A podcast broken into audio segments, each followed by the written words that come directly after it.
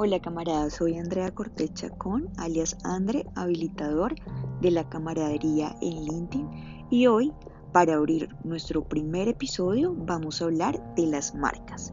Esas marcas que efectivamente cumplen un propósito y ofrecen pues de manera simple y sincera una buena experiencia.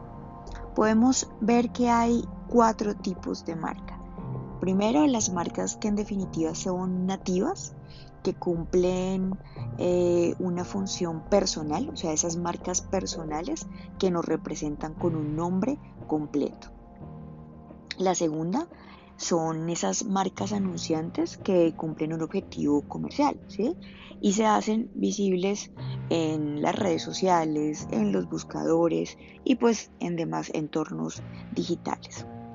La tercera podemos decir que son esas marcas particulares porque son disruptivas, son diferentes, son las que no tienen un molde tradicional, sino que en definitiva quieren generar una conversación, una nueva experiencia, pero a, partir de una realidad, tanto en el entorno digital como cuando tienen que conversar con el usuario.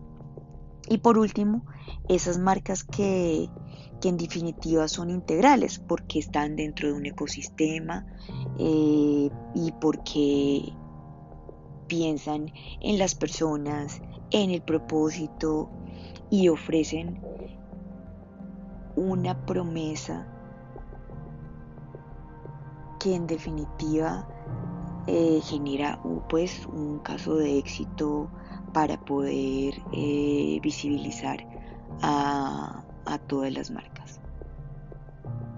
Muchas gracias por escucharnos y recuerda, enciende, desconecta y carga en un pack LinkedIn. Buenas noches.